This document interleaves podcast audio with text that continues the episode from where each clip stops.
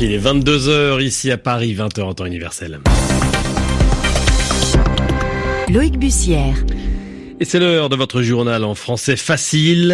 À la une, ce soir, des manifestations à Hong Kong. Plusieurs dizaines de milliers de personnes rassemblées dans les rues aujourd'hui pour protester contre le projet de loi sur les extraditions vers la Chine.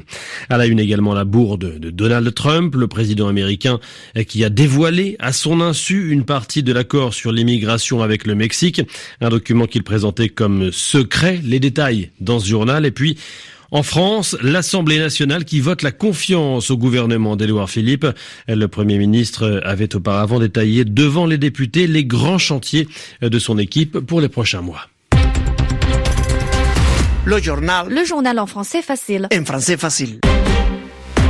L'on sort donc euh, à Hong Kong pour débuter ce journal Hong Kong où policiers et manifestants se sont affrontés. Aujourd'hui, au total, plusieurs dizaines de milliers de protestataires qui s'opposent euh, toujours à un projet de loi qui pourrait autoriser les extraditions euh, vers la Chine, c'est-à-dire l'acte de livrer à Pékin des personnes poursuivies par la justice chinoise.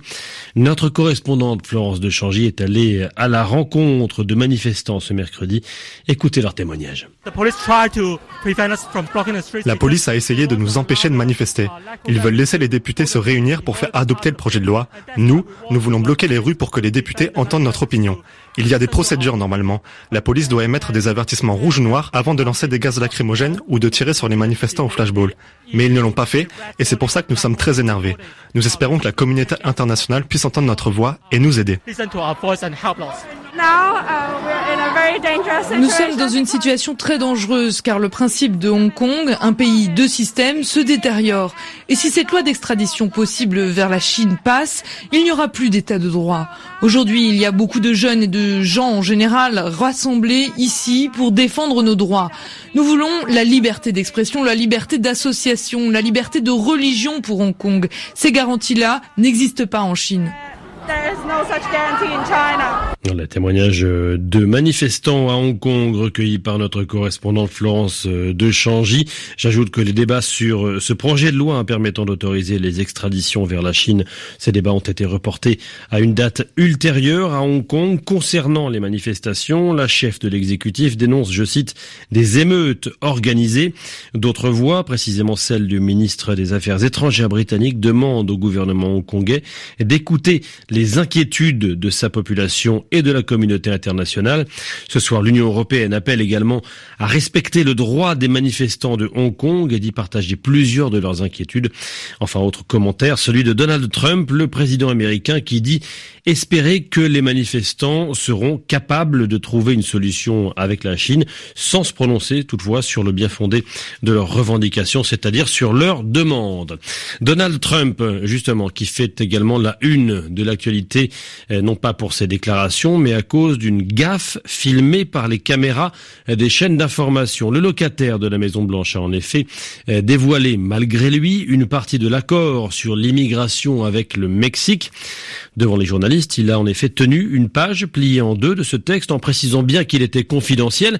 C'était sans compter sur le super objectif d'un photographe de presse.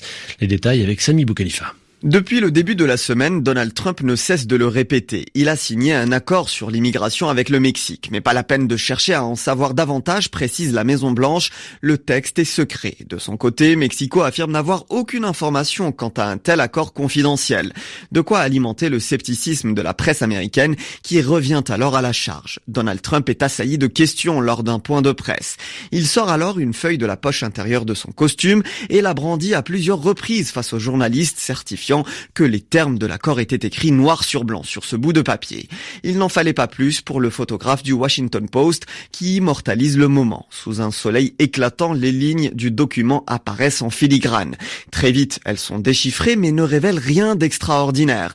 Il y est mentionné que les États-Unis feront le point sur les progrès enregistrés à la frontière sud d'ici 45 jours. Le Mexique avait déjà fait une déclaration similaire expliquant que s'il n'arrivait pas à endiguer le nombre de clandestins traversant son territoire pour se rendre aux États-Unis durant ce délai, l'accord pourra être revu. Explication signée Sami Boukhelifa. Il est 22h05, très précisément à Madrid. On prend la direction de l'Espagne. À présent pour la fin du procès des séparatistes catalans mis en cause pour leur rôle dans la tentative de sécession il y a un peu moins de deux ans. Un procès fleuve, comprendre un procès très long puisqu'il a commencé le 12 février. Sur le banc des accusés, 12 leaders séparatistes catalans, accusés entre autres de ne pas avoir respecté les lois espagnoles et d'avoir organisé un référendum d'autodétermination le 1er octobre 2017, comprendre un vote sur l'indépendance de la Catalogne, la région euh, du nord-est de l'Espagne. Le procès a pris fin ce mercredi. Le verdict est attendu pour cet automne à Madrid. Les précisions de François Musso. C'est une journée particulière dans le centre de Madrid, dans cette zone appelée Ville de la Justice, où se trouve notamment le tribunal suprême. Sous de fortes mesures de sécurité a lieu la dernière journée d'un procès très suivi par les Espagnols, une dernière journée qui donne la parole, pour la dernière fois, aux avocats de la défense et à chacun des douze accusés.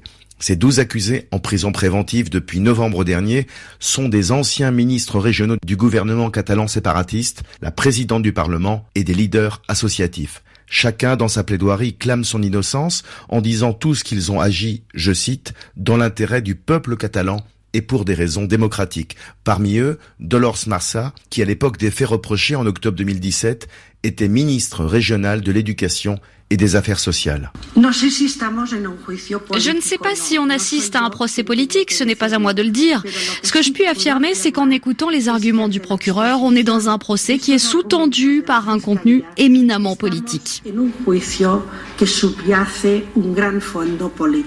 Dolores Bassa proclame sa bonne foi, comme les autres accusés, à l'instar de l'ancien ministre Josep Rull qui risque lui aussi une lourde peine pour rébellion contre l'État. Dans sa plaidoirie, il a assuré que la justice espagnole peut faire tomber les têtes dirigeantes du séparatisme, mais, je cite, elle ne pourra en finir avec la volonté d'un peuple d'être indépendant. François Musso, Madrid RFI. RFI 22h07 à Paris, l'actualité en France. À présent, c'est le coup d'envoi de l'acte 2 du quinquennat d'Emmanuel Macron. Deux ans après son arrivée à l'Elysée, c'est son premier ministre qui était chargé de marquer ce qui est présenté comme une nouvelle phase. Édouard Philippe a présenté donc ce mercredi le calendrier et les choix de l'exécutif, choix des réformes à venir lors d'une déclaration de politique générale à l'Assemblée nationale. Il y a urgence, a-t-il lancé en dévoilant une feuille de route très politique qui vise à aménager les deux jambes de la Macronie, la droite et la gauche. Un coup de barre à droite, un coup de barre à gauche. Édouard Philippe aura viré de bord au fil de son discours.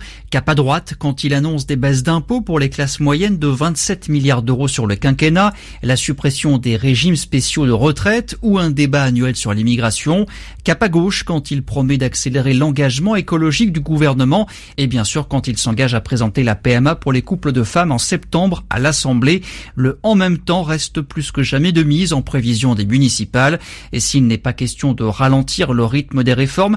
La méthode va changer, promet Édouard Philippe. Les transformations que nous avons engagées, beaucoup de nos concitoyens ont pensé que nous les faisions sans eux. Certains ont même cru que nous le faisions contre eux. Je pense notamment aux retraités et aux Français des territoires isolés. C'est à nous de les convaincre que nous les faisons pour eux, à nous de changer de méthode pour les faire avec. À l'issue de sa déclaration de politique générale, Édouard Philippe remporte largement la confiance de l'hémicycle avec plus de 360 voix pour. Ce sera une autre histoire ce jeudi matin au Sénat où la droite est majoritaire. Alors, reportage signé de nos envoyés spéciaux à l'Assemblée nationale, Julien Chavannes et Bertrand Éclair. Le groupe, euh, par ailleurs, hein, les Républicains, s'abstiendra lors du vote sur la déclaration de politique générale du Premier ministre Édouard Philippe demain matin au Sénat. C'est ce qu'a annoncé euh, son chef de file dans un communiqué.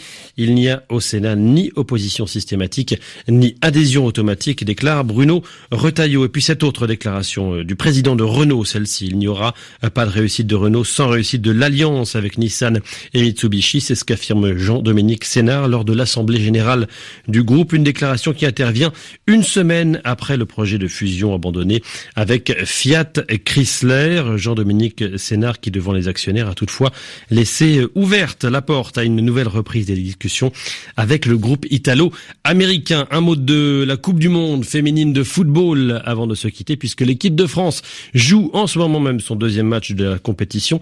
Les Bleus sont opposés à la Norvège et elle mène un but à zéro à la 51e minute de match.